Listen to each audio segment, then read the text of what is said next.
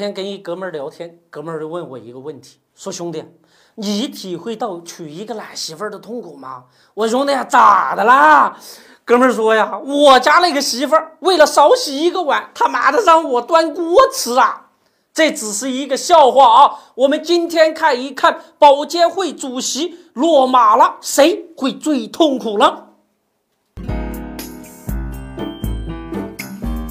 你想干什么就干什么。十八年前，省技术京津冀特派员向俊波在接到威胁电话的时候，只是淡淡的说了一句话：“我当过兵，打过仗，负过伤，什么没有见过呀？”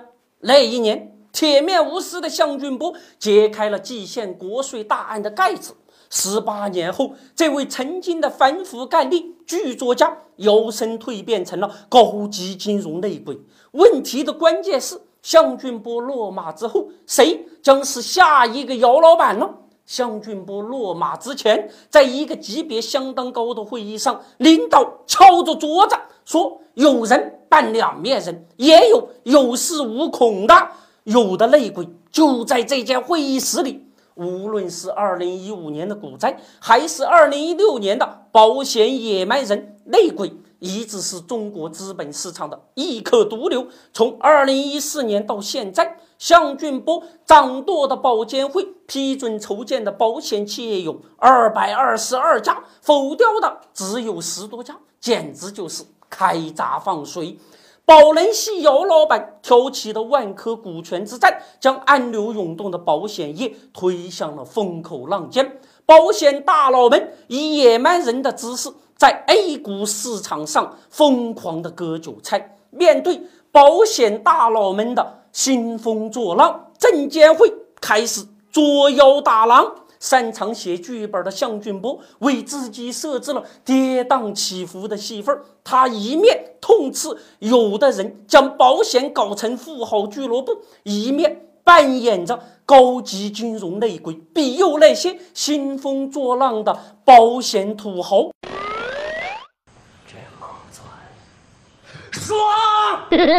保险大佬们聚拢的那可是投保人的血汗钱呐，甚至为一些来路不当的钱充当白手套。他们除了在 A 股市场上以野蛮人的姿势兴风作浪以外啊，还有不少人在境外以收购资产的名义，将老百姓的血汗钱转移到海外。他们不仅扰乱了国内实体经济，更造成资本的非正常外流啊！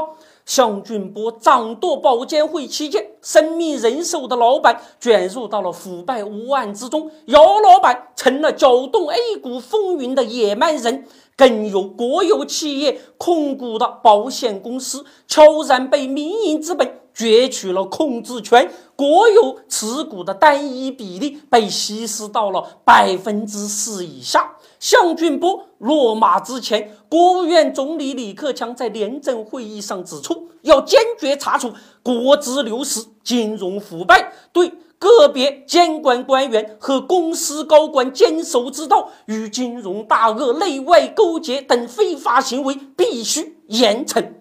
现在问题的关键是，打掉了向俊波，会有计划的将一批大鳄抓回来吗？谁会是下一个姚老板呢？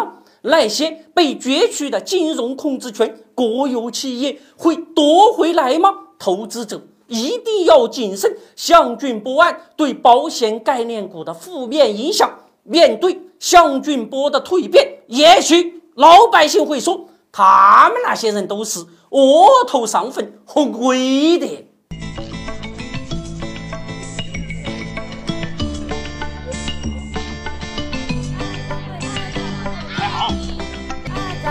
掌柜，我们爱。